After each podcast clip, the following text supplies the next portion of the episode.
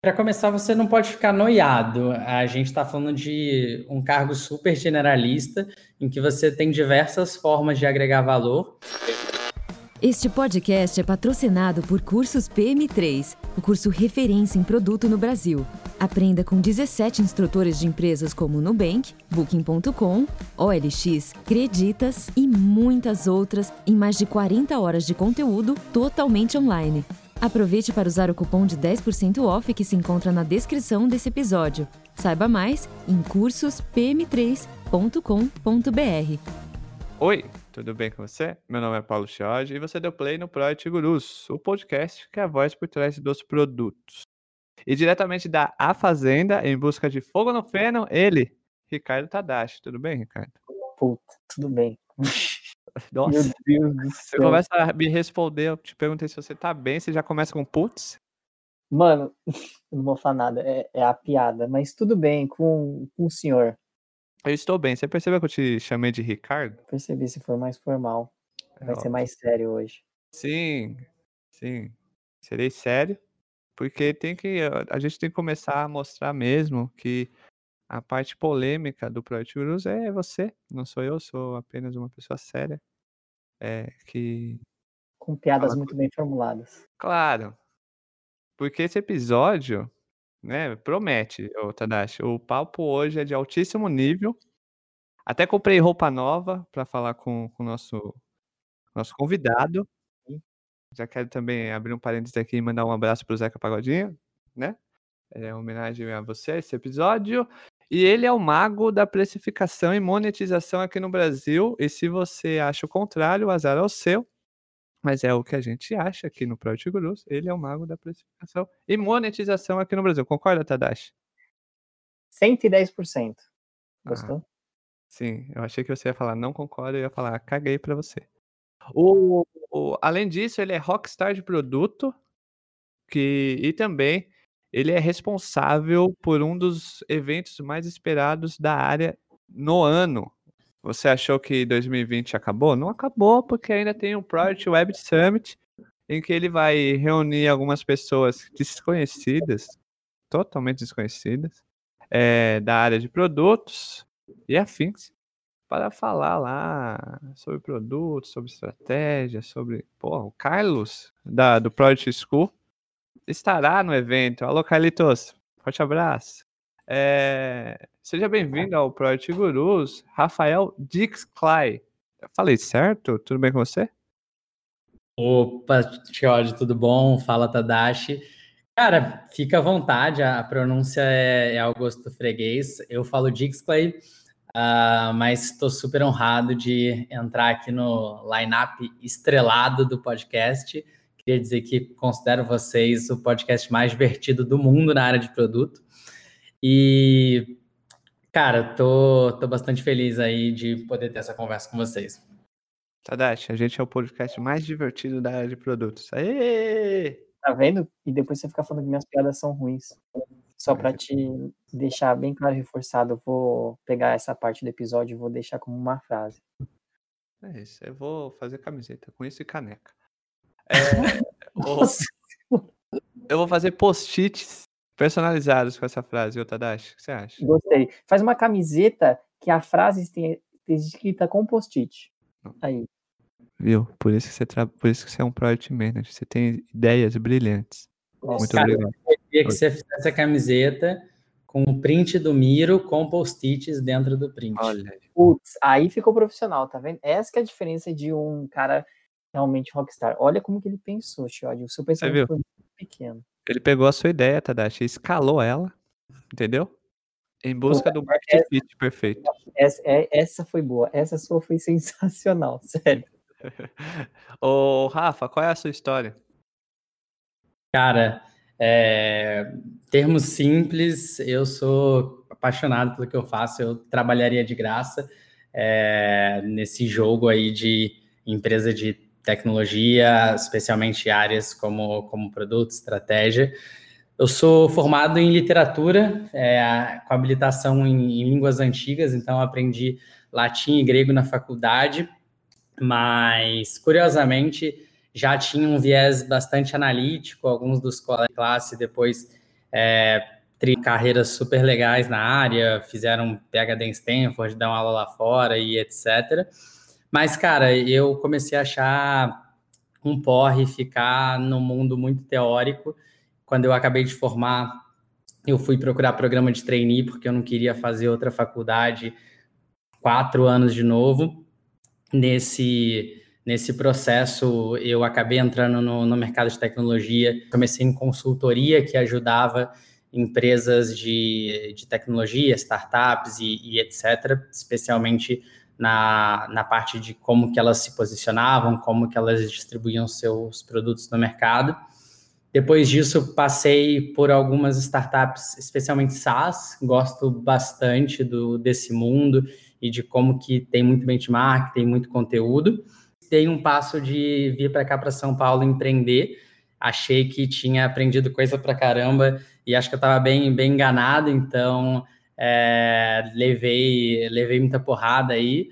Uh, tive um, fundei uma, uma startup que era um software de recrutamento e seleção. A gente cresceu muito rápido aí nos primeiros 18 meses, captou investimento, fez muita coisa legal, mas é super à base de criação de débitos e de é, não, não encontrar market fit, que eu acho que é um tema que, que a gente vai acabar conversando aqui hoje. E depois disso, eu continuava com muita vontade de empreender, de fazer uma empresa gigante. Eu começava a perceber que, por mais que a empresa fosse rentável, o, caminho mais curto para o que eu queria atingir no longo prazo não era a continuar tentando fazer dar certo, era ir para a mesa dos adultos, aprender com, com gente que estava criando cases assim dominantes na América Latina.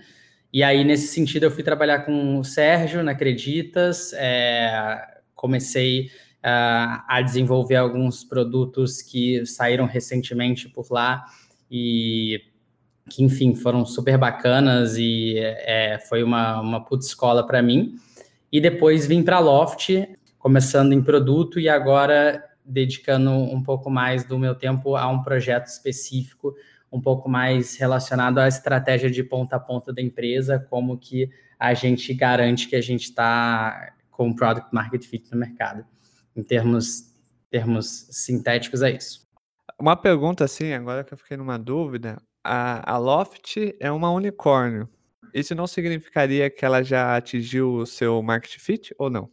Cara, boa pergunta. Na minha percepção, não. Na minha percepção, é, não são coisas que estão necessariamente relacionadas. Eu acho que existe, existe margem para discussão, é, mas, cara, market fit para mim é um milestone relacionado a organicamente você está atendendo a uma dor tão latente de mercado que você consegue ali gerar muita aquisição, muita retenção e monetização é, sem necessariamente precisar estar tá artificialmente bombando aquele processo. O, o que acontece é que a gente está num mercado muito grande em que você consegue valer bilhões sem necessariamente ter conseguido encontrar o código desse mercado. É, a beleza é que acho que atingir market fit nesse mercado não, não faz um unicórnio, faz uma empresa de dezenas ou centenas de bilhões de dólares. Você entendeu, Tadashi? Uma coisa não tá linkada à outra. Você pode ser unicórnio, mas não pode ter, pode não ter chegada no market fit. E aí entrando nesse assunto, até para ajudar, para me ajudar e ajudar também todo mundo que está ouvindo, você pode para passar para a gente falar um pouco mais o que é o market fit em si. Cara, perfeito. Eu vou começar com exemplos, porque eu acho que eles ilustram muito melhor do que a teoria em si, e depois acho que a gente pode ir para a teoria. Mas um dia desse eu estava conversando com o André Neri, ele é head de produto do iFood, e a definição dele de, de Product Market Fit, que, que é o caso ele vê lá no iFood, é que ele diz que se eles fecharem a porta e deixar simplesmente as coisas uh, ali no, no, nível de manutenção, uh, sem melhorar produto, sem ouvir clientes, deixando um monte de coisa errada acontecer, a empresa cresce 200% ao ano. É, então, é, eu acho que está muito relacionado a esse mundo em que as coisas realmente estão acontecendo de, de forma mais orgânica, muitas vezes está relacionado até a você ter mais demanda do que você consegue entregar de oferta para o mercado. O que acontece é que a, algumas startups elas conseguem fazer isso num, num, estágio relativamente cedo. Eu acho que Product Market Fit é algo raro, mas o ponto é, é algumas startups idealmente cedo e depois captam invento para poder acelerar. Você coloca gasolina em algo que você tem clareza que vai te trazer uh, um retorno proporcional a quanto que você está investindo. E daí começou a se usar o termo Product Market Fit para esse momento em que você acabava de atingir um empacotamento do seu produto a ponto de falar, ah, agora eu vou escalar porque eu não vou estar tá escalando o erro. É, eu discordo desse, desse momento.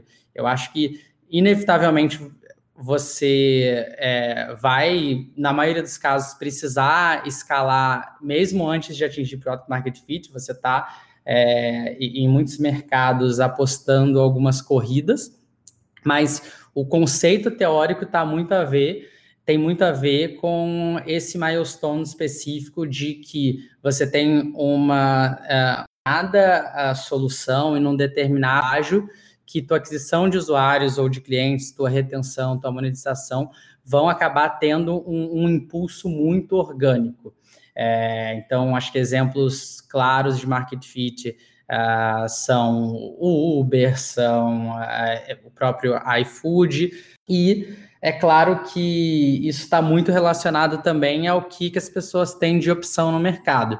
Então, não necessariamente ter market fit significa que vai dar tudo certo. É algo, de novo, que é, é, é difícil o suficiente para te garantir uma chance de sucesso bastante significativa, mas inevitavelmente é um condicionado a existe uma dor de mercado que é latente, existe uma dor de mercado que ela é grande e você está conseguindo resolver essa dor, diferente de quase tudo que existe de opções no mercado. Se você estiver é, falando de um cenário em que, eventualmente, alguma nova empresa consegue fazer algo ainda melhor com aquela dor, você pode ser derrotado apesar do seu próprio market fit.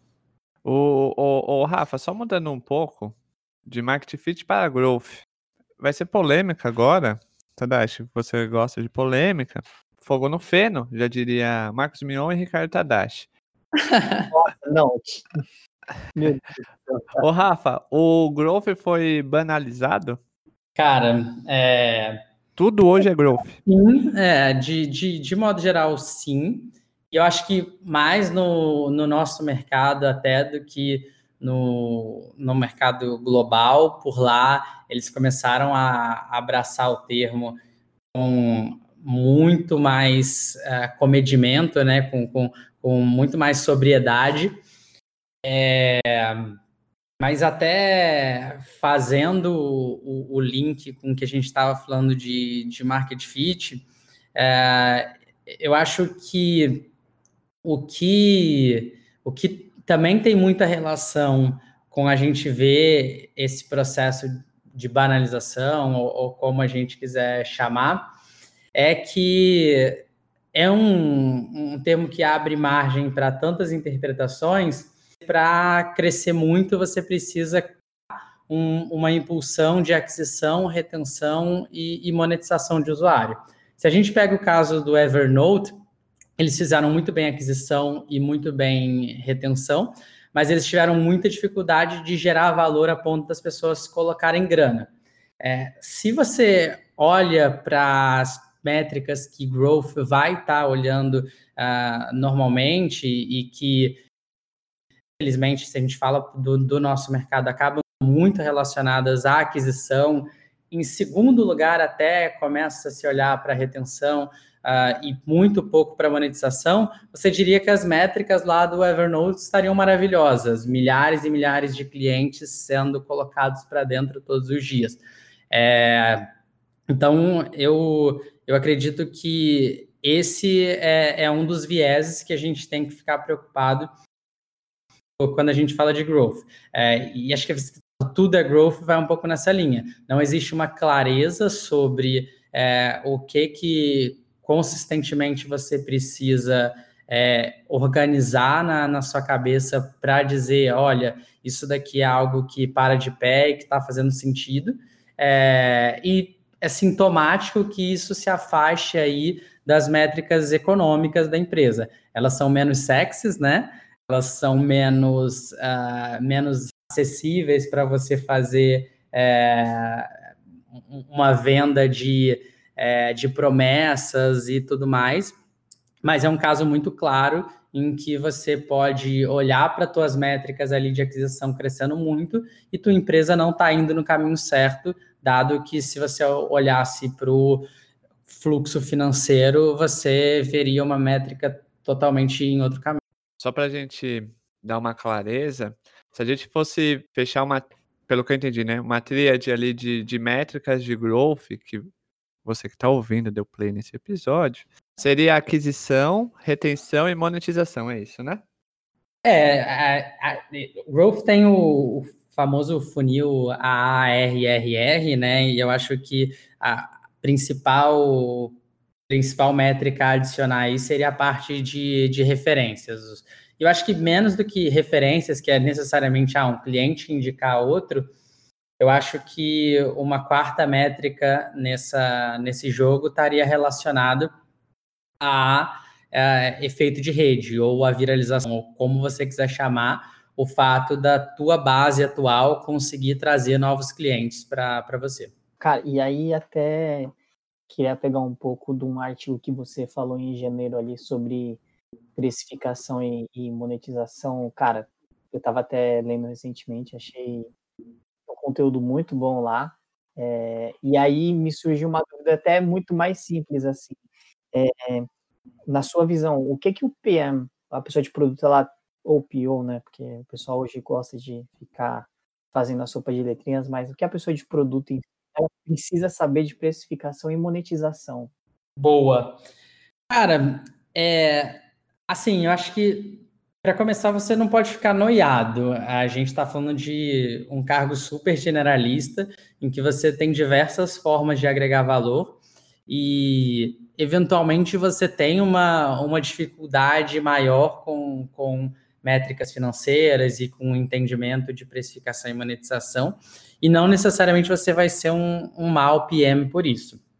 Ainda assim, se a gente estiver falando que a tua missão é conseguir conciliar valor para o teu cliente e valor para a tua empresa, 50% ali está em monetização e precificação, dado que a tua empresa precisa que você tenha viabilidade de negócio, que você esteja gerando recursos suficientes a ponto dela justificar ou o reinvestimento do dinheiro ou captação de novos fundos.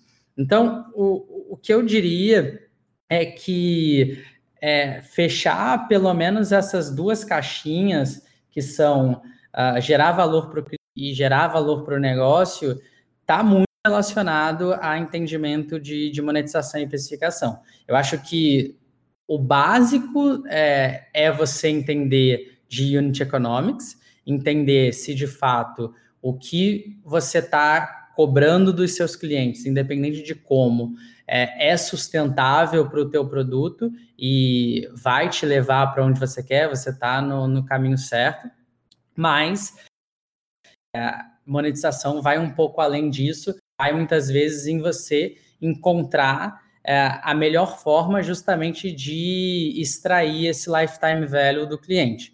Vou dar um exemplo. Há muito tempo você tem escolas de programação no nosso mercado.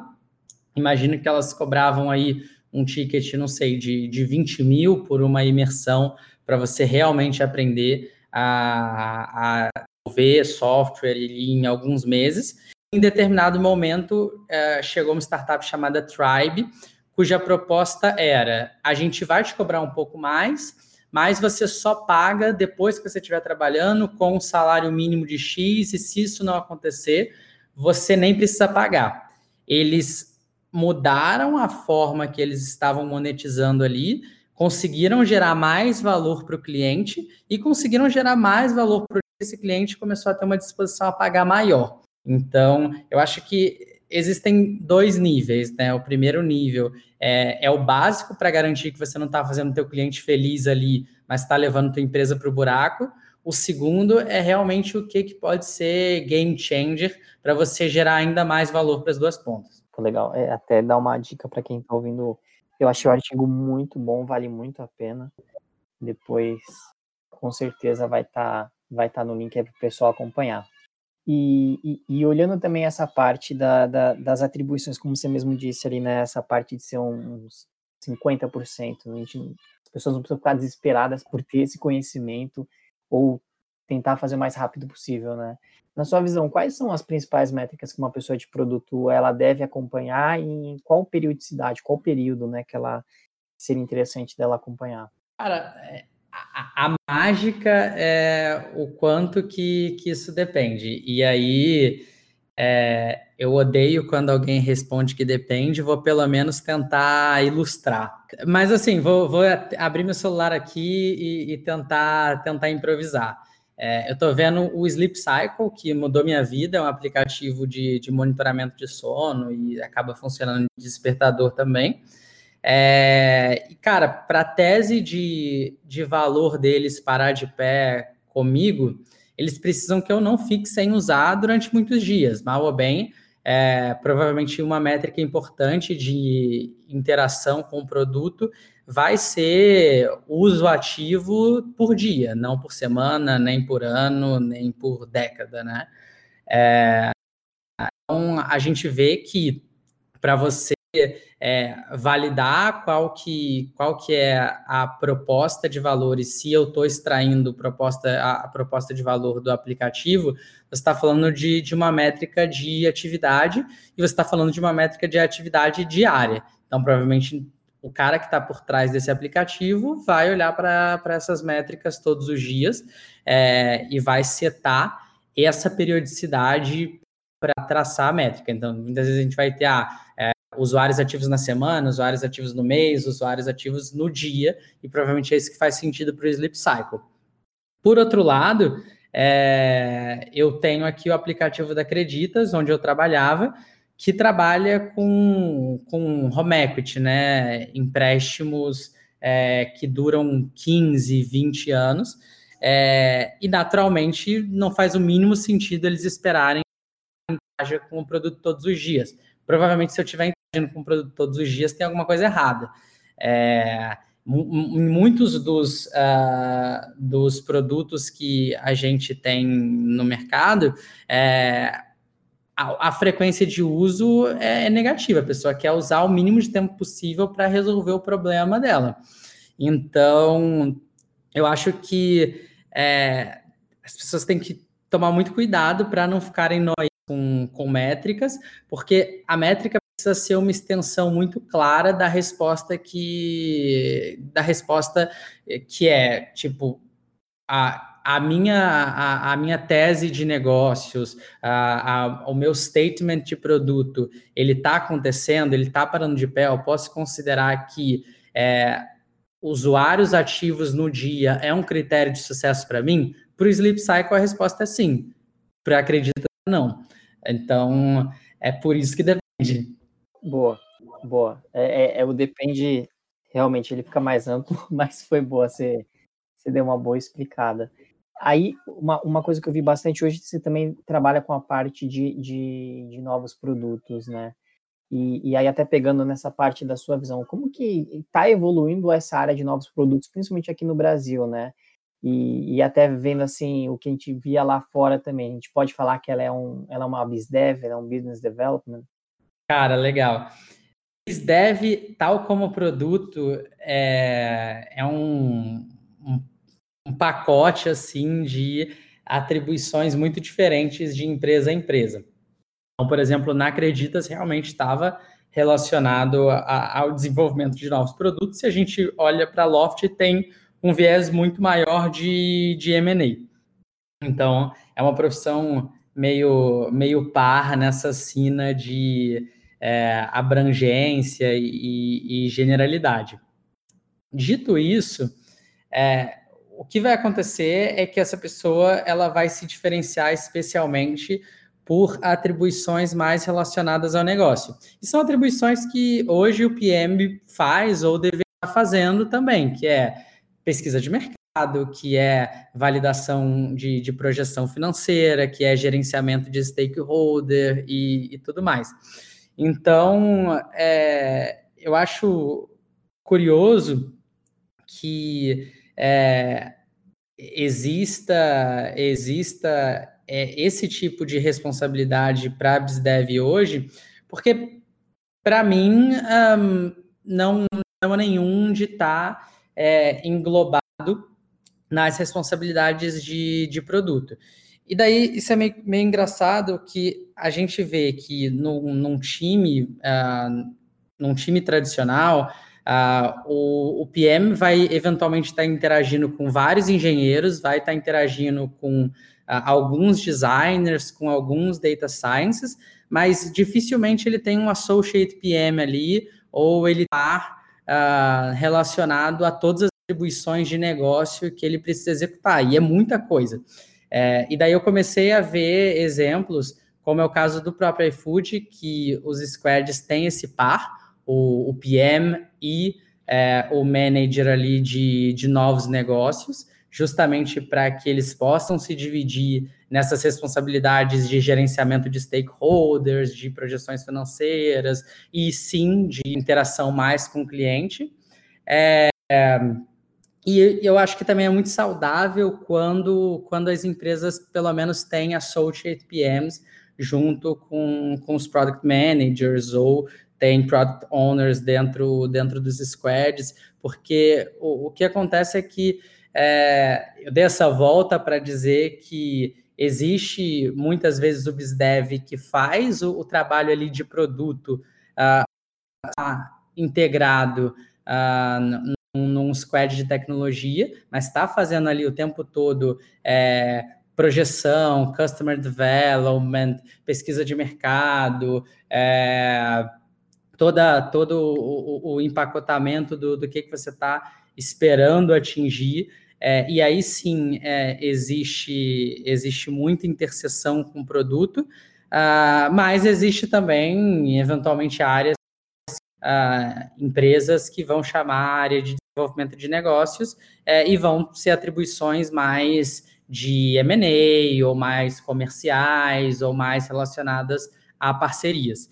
É, então, não é, não é muito claro para mim se vai evoluir no, no, nosso mercado uma área de novos produtos focada em negócios. Eu acho que, que idealmente, é, essa interseção com o produto deveria estar sendo trabalhada como nesses exemplos que eu mencionei. Cara, tem muita coisa de negócios para fazer em volta de um novo produto que esteja sendo desenvolvido, coloca um par no squad, coloca um associate PM para poder é, aumentar o, o, quanto que um squad consegue entregar de atividade de negócio. E aí eu, eu puxo uma pergunta, porque você falou, você falou um pouco, deu até o exemplo do, do iFood, que tem uma pessoa ali no time voltado para essa parte, né, mais de negócio ali, fazendo projeções, é, calculando margem, essas coisas aí. E, mas para você, o, Rafa, o que são times de alta performance? Cara, time de alta performance para mim está pouco ligado à, à formação desse time. Time de, de alta performance para mim está uh, muito ligado a segurança psicológica, que inclusive não sou nem eu que estou uh, inventando isso, né? Existem a, a, alguns estudos relacionados a times de alta performance serem times onde as pessoas estão confortáveis é, com, com seus psicológicos para poder testar, tomar risco, errar e, e aprender.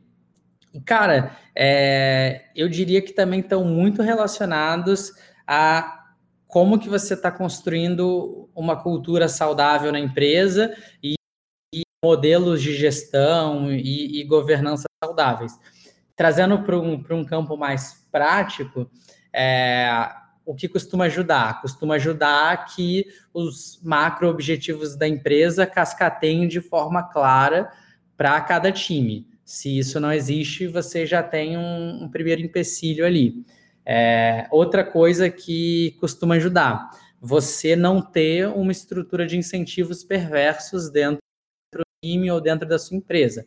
Ah, os incentivos perversos mais comuns são aqueles em que cada um responde ali por um silo é, e a pessoa ela se sente mais incentivada a, a se proteger e falar, olha, eu estou fazendo o meu, do que a fazer a empresa crescer e, e no total uh, o negócio está gerando resultado. Então, eu diria que times de alta performance são uma equação complexa, mas alguns dos fatores mais comuns que eu vejo nesses times são esses, são relacionados a é, você evitar a, que, que os incentivos da sua cultura é, façam com que as pessoas, que as boas pessoas não estejam ali indo na mesma direção que você espera, está muito relacionado a você não ter é, clareza de como uma área, um time outro, está muito relacionado a essas pessoas trabalharem à, à vontade. E também, é, muitas vezes, está relacionado a recrutamento. É, recrutar bem é algo que é super é, negligenciado nas empresas hoje e vai ter um papel inevitável nessa equação. Você, você diria, então, que um time de alta performance é o reflexo da cultura da empresa ou não? Cara, eu diria sim. Eu diria que você fica muito refém uh, de como que, que a tua empresa está organizada em termos de cultura e gestão. Olha, e aí, e aí isso linka com uma outra pergunta, porque aqui a gente vai linkando perguntas. Certo, uhum. Tadashi? Uhum. Porque aqui a gente é jornalista. Tadashi, eu tô te sentindo um pouco polêmico hoje. Olha aí, Tadashi. Ah, Viu? é porque eu, como começou de uma forma mais séria, o senhor Paulo Jorge pediu para eu conter meus anseios. Muito, muito obrigado, Tadashi. Porque a gente não quer assustar o Rafael nesse episódio. E, ô Rafa, Antes do Tadashi vir com, com polêmicas, você falou em cultura, times de alta performance estão meio que são reflexos de, de uma cultura é, que você falou. É, mas como a gente define uma cultura para bater metas? Você escreveu sobre isso, deu uma palestra, eu acho, não sei, em algum uhum. evento, sobre isso, e é algo, oh, Rafa, que é todo mundo procura, é a bala de prata. É bater meta, Rafa. A gente vive para bater meta, Rafa. Ai, ai.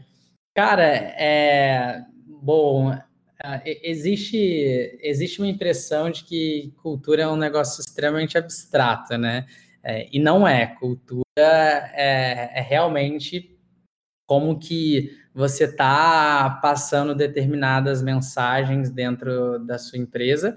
É, e, e, essas mensagens são muito ancoradas é, em, em, coisas concretas. Então, é, eu vou tentar trazer alguns exemplos.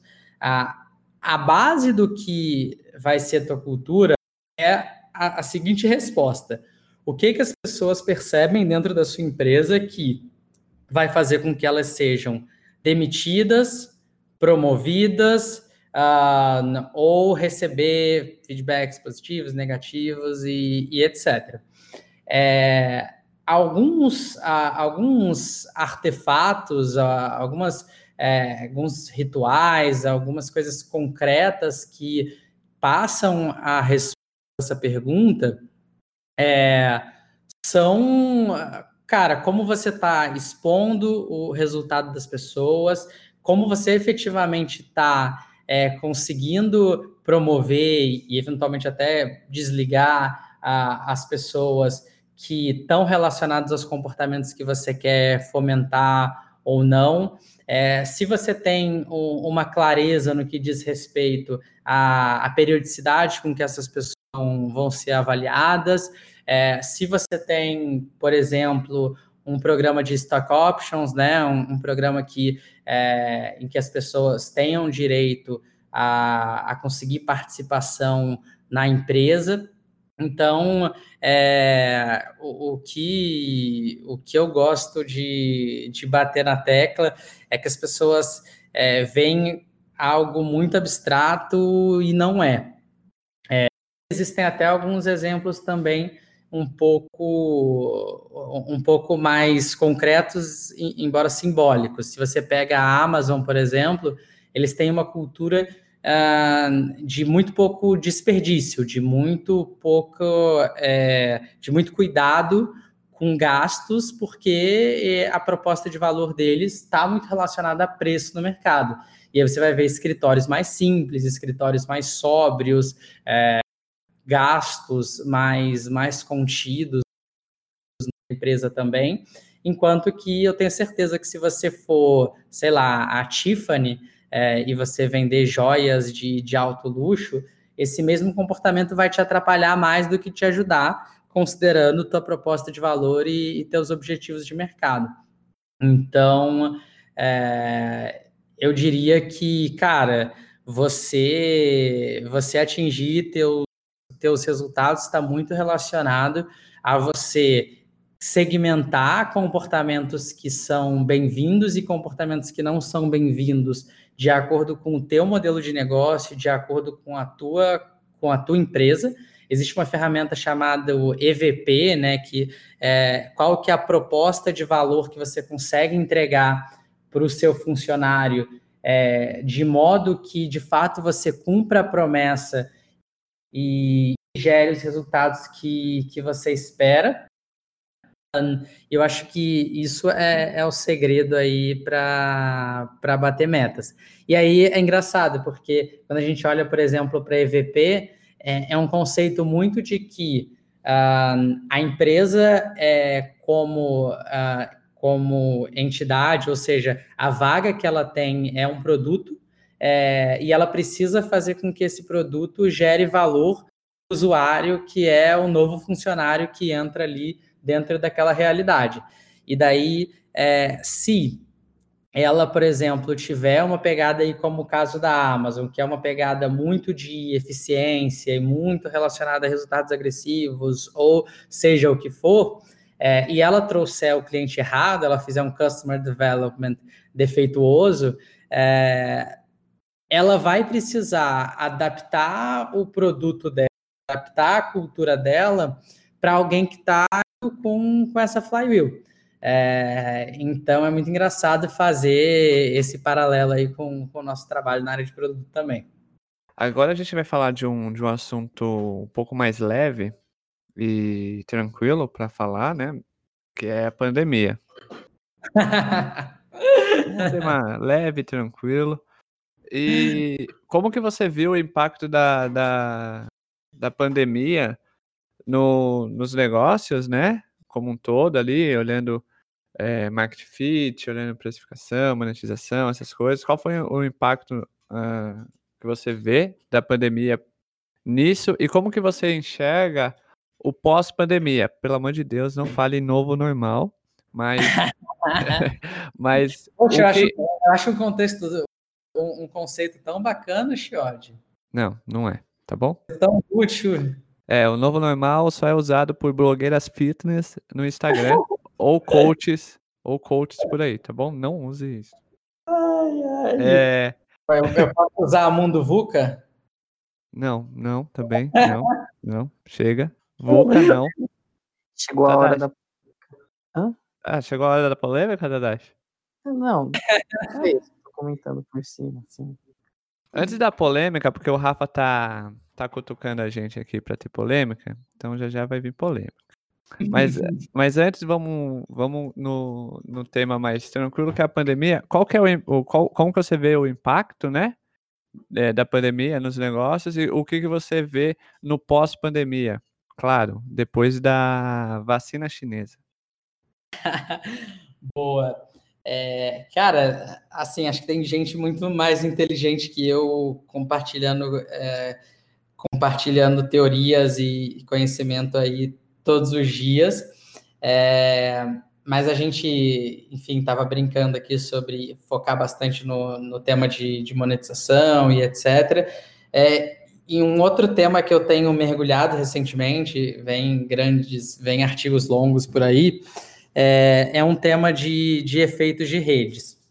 É, e eu acredito que uma das tendências é, pós-pandemia é, vai ser relacionada a efeito de rede. Ah, por quê?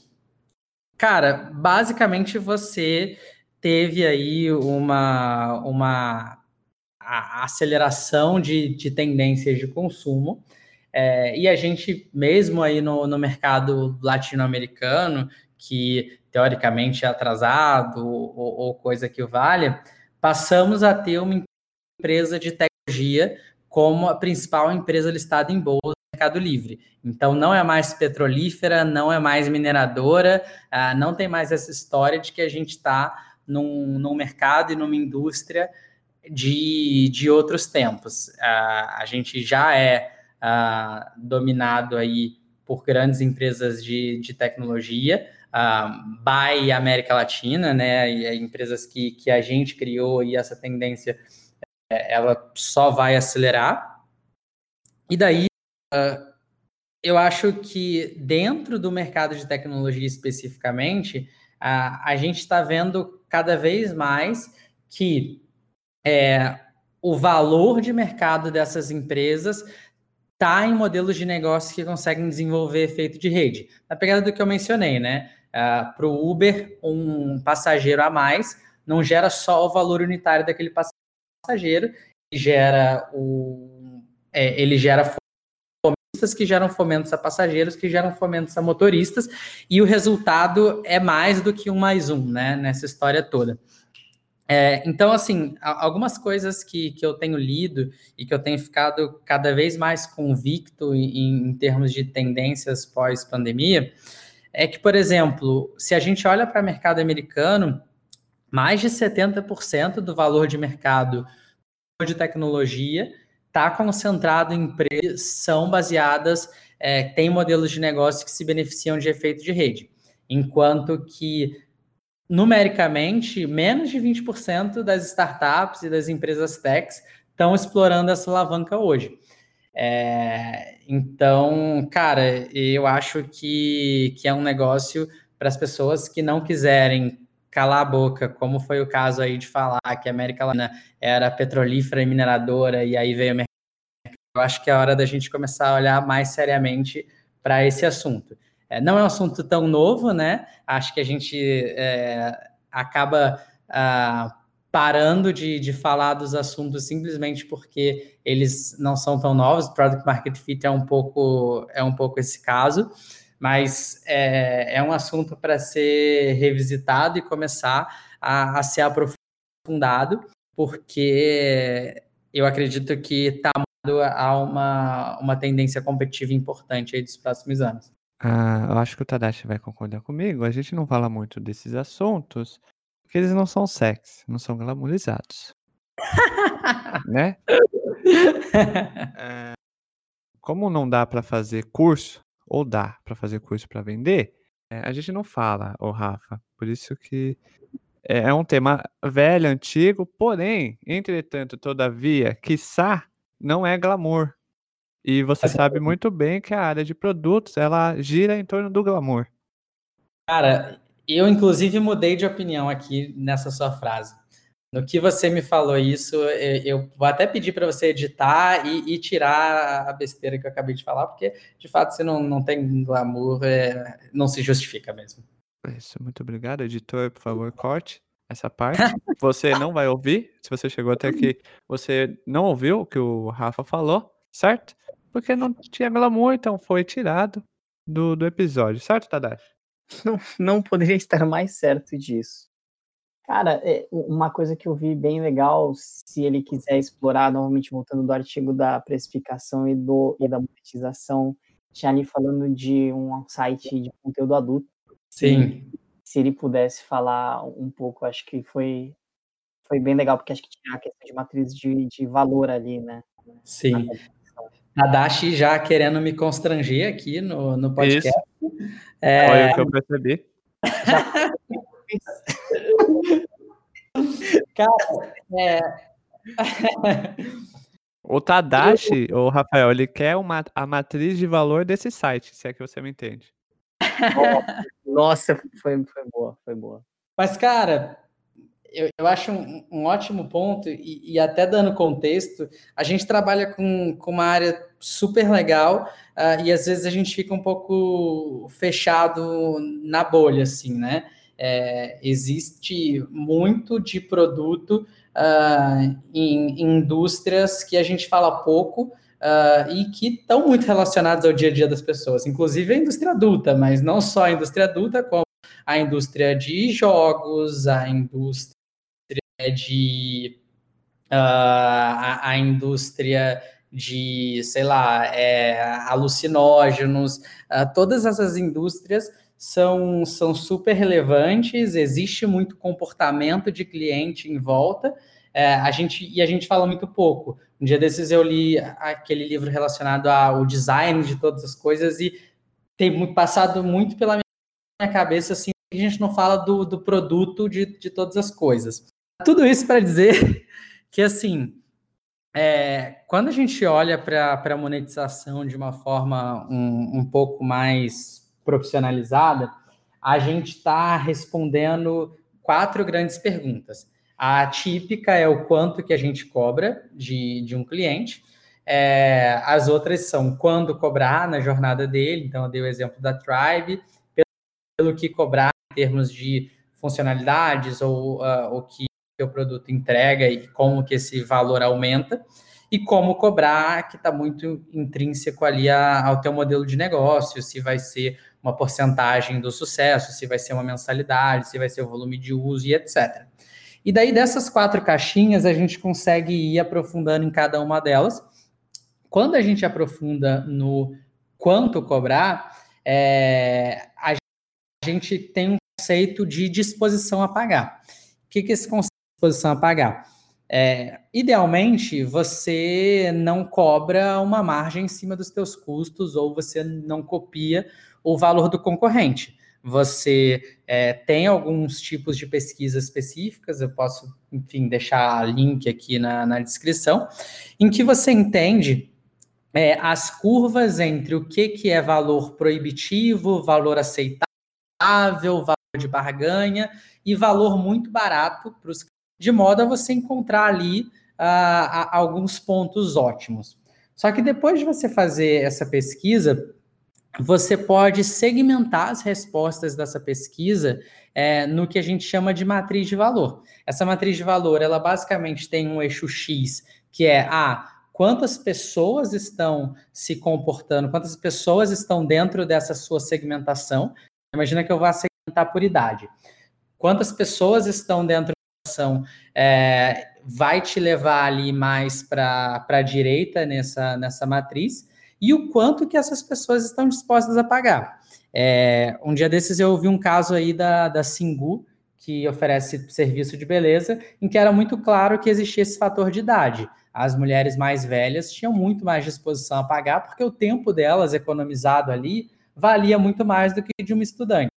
É, e aí, quando o fez a matriz de monetização deles, eles perceberam o seguinte: é, existia um nicho que era um nicho muito pequeno, então, em termos de volume, ele não era significativo, mas a disposição a pagar desse nicho era super relevante. É, era uma disposição a pagar alta. E isso por um produto específico do, do site que eu tenho certeza aí que conhece, que é o produto de conteúdo erótico escrito, sem imagem, sem vídeo, sem nada. E daí, é, cara, comportamento é um negócio sensacional, né? Eles perceberam que esse nicho era justamente o nicho feminino do site, era o público feminino que, que acessava e que é, tinha menos, é, menos aderência com os conteúdos mais comuns, que são vídeos e etc. É, e daí, o que, que é interessante de você explorar esse tipo de matriz? Que com cada quadrante você vai fazer uma coisa diferente. Nesse quadrante em que você tem é, justamente um nicho que quer pagar bastante por aquela feature, mas ele é só um nicho, você não vai botar essa feature no teu plano A, no teu plano Simple ou no seu plano Premium. Colocar essa feature como um add-on. Você vai colocar essa feature como um opcional. Então, aquele cliente, ele pode querer optar pelo Simple ou pelo Premium, seja lá qual for o teu pacote. É, e essa escolha do pacote vai estar muito relacionada a você pegar volume também. Mas quando você está falando de pegar pequenos nichos, mas que tenham muita disposição a pagar, você normalmente vai usar add-ons. Então é para isso que, que para tirar esse tipo de insight. Eu vou falar aqui mais uma frase de efeito do, do podcast, porque a gente faz frases de efeito sim. Existe uma frase já do, do Project Gurus que você, que está ouvindo esse episódio, já conhece que é produto é feito por pessoas para pessoas, certo? Certo.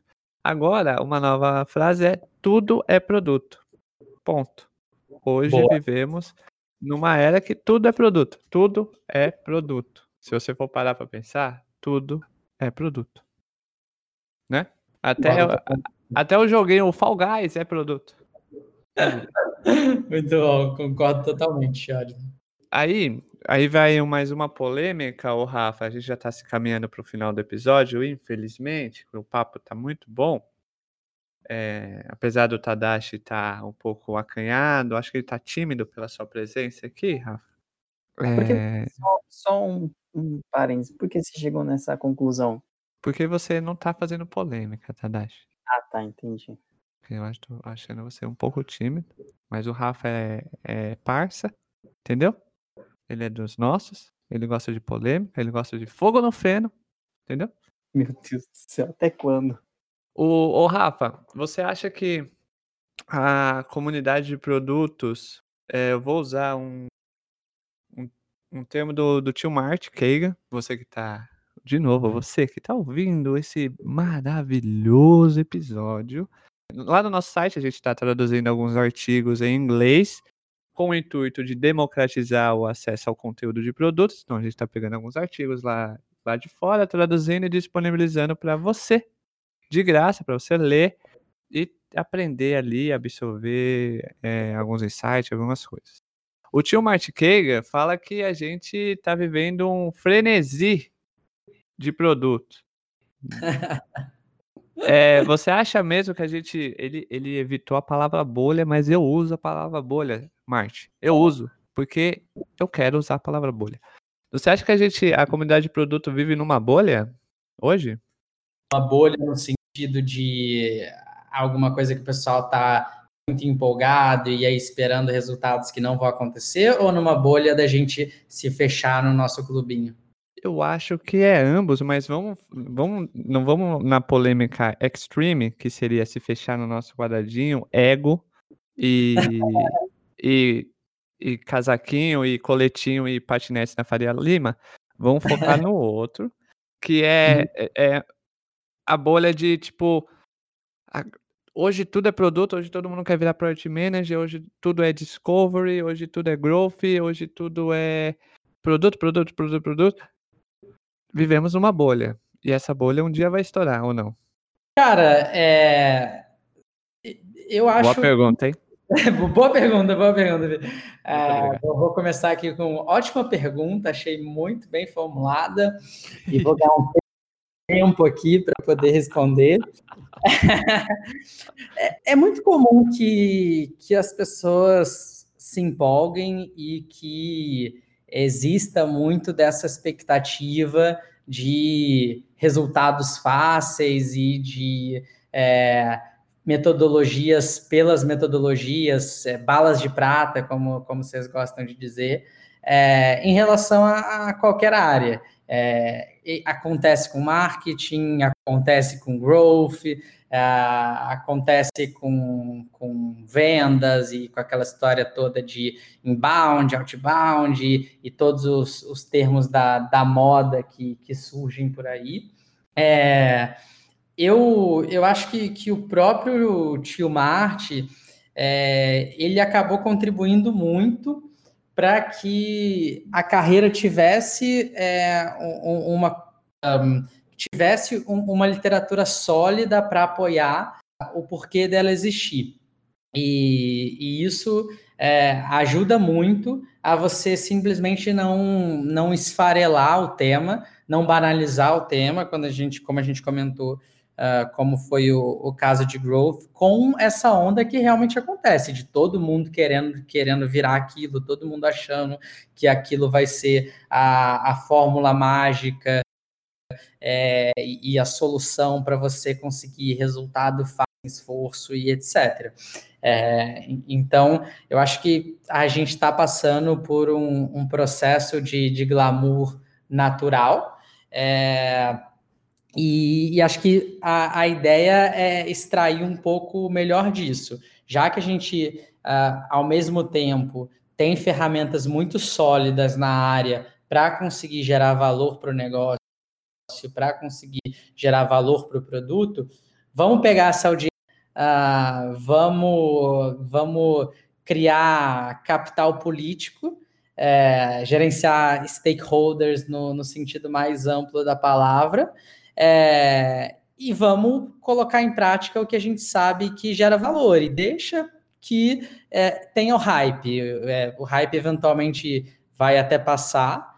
É, e, cara, isso, isso a, acontece ou já estou imaginando a matéria do Priority Managers News. É, Rafael Disclay diz: Matt Craig é culpado pela glamorização do, da área. Nossa! É, pronto, chegamos na polêmica do episódio. Isso, esse é ponto. Acabou. Aí vai ser grande debate na CNN, aí vai trazer duas pessoas, um que, é, um que acredita no modelo Spotify, o outro que não acredita, e assim vai indo, e assim vai ser uma loucura.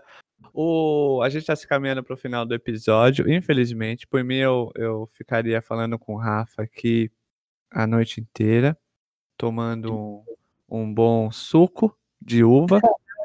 Tá nossas, nossas bebidas cristãs aqui, né? Isso, sem álcool, é, totalmente veganas.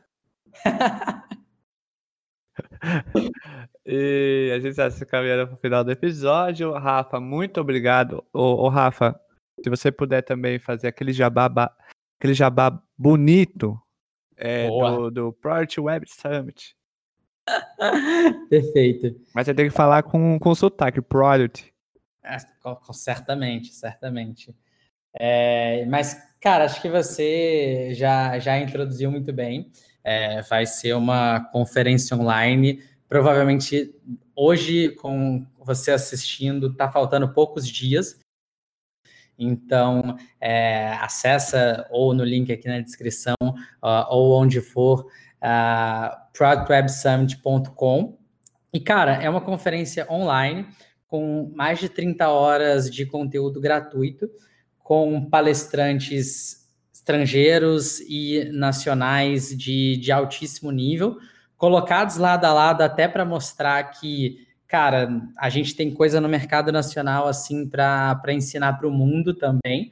Então, apesar de ter um line-up é, com muita presença de, de estrangeiros, autores aí uh, como Jeff Gothel, da, da Harvard Business Publishing, uh, cara, é, CEOs de empresas guiadas a produto, como o CEO da Superhuman, é, o próprio Carlos, que o, o Shod comentou que é CEO da Product School, maior escola de, de produto do mundo. Cara, também tem é, gente muito foda do mercado nacional para compartilhar cases brazucas em cima realmente da nossa realidade e do que você consegue aplicar ali no, no dia a dia. É, além do conteúdo, cara, tem sala interativa, tem umas tecnologias que nem eu manjo direito, mas muita coisa para você se sentir mais imerso. Cara, tudo, tudo gratuito, é só você não. Ela é limitada por pessoas, então corra. Tadashi, você já se inscreveu, Tadashi? Cara, não é brincadeira, mas eu já tinha me inscrito hoje já. Cara, e, e, ó, não, não só se inscrevam, como joguem no Slack da empresa de vocês, para mais gente se inscrever. disseminem a, a palavra, é, façam com que o CEO de vocês assista. A gente está fazendo muito esse evento para que se leve os investidores, pessoas que assinam cheque, consigam ter mais visibilidade do que, que é a área e de como que a gente precisa trabalhar também. O link está na descrição, o link estará em todas as nossas redes. Vai lá, se, se cadastra, pega o link, joga no Slack, joga no grupo da família, tá? Alguém mandou o esmilinguido para você no, no, grupo da família, você responde com o link, tá bom? É, mas não perca. O Project Gurus claramente estará, já está inscrito, já estará lá, né? Acompanhando e criando conteúdo. Então, muito obrigado, Rafa, de novo, pelo, pela agenda. Foi concorrido para trazer você aqui no Project Gurus. É, agora eu sei como que é que funciona para alguns veículos de comunicação entrevistar alguns popstars aí, que teve que falar com assessor, tem que, tem que ver horário. Então, muito obrigado, viu? Cara, eu que, que agradeço. Adorei a conversa. Fiquei um pouco chateado aí com, com o Tadashi não ter colocado mais fogo no feno, é, mas vou, vou relevar. É, e, enfim, super, super honrado de, de poder ter falado aí. É isso. Segue, segue minhas desculpas. Parabéns, Tadashi. Você fez o nosso convidado triste. Está constrangido por não ter criado polêmica. É isso. Perfeito. Eu tô constrangido por não ter terminado esse episódio duvidando do meu caráter, cara.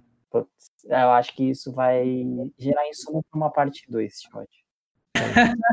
A gente vai é, monetizar a parte 2 com. Certamente, certamente. Com um bônus. Entende?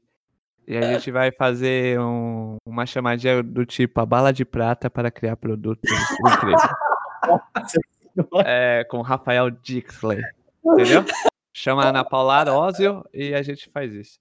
Então, muito obrigado, Rafa. Muito obrigado, Tadashi. Muito obrigado, viu, Tadashi? Apesar de você não ter colocado fogo no feno, foi muito bom ter você em mais um episódio. Muito obrigado. Me desculpem por não ter criado polêmica. Eu deveria ter me preparado melhor para esse episódio.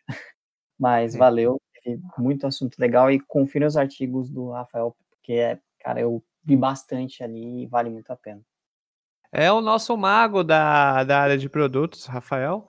Então, você que deu play, muito obrigado por você ter ouvido até aqui. Já sabe, curta, compartilha, comenta, fala lá, Tadashi, fogo no feno, cadê?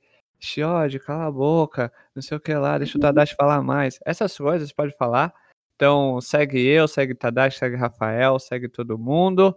E você, se você for seguir, se conectar com o Rafael, manda mensagem lá e manda uma garrafa de gin, tá bom? Qualquer coisa para ele que ele gosta. Certo, Rafa? É, eu aceito rum e tequila também. Olha aí. Tá vendo? Mentoria com o Rafael. Você paga em rum, tequila ou gin. É isso. Não álcool gel, hein? Mas é álcool. Tchau. Fui. Um abraço.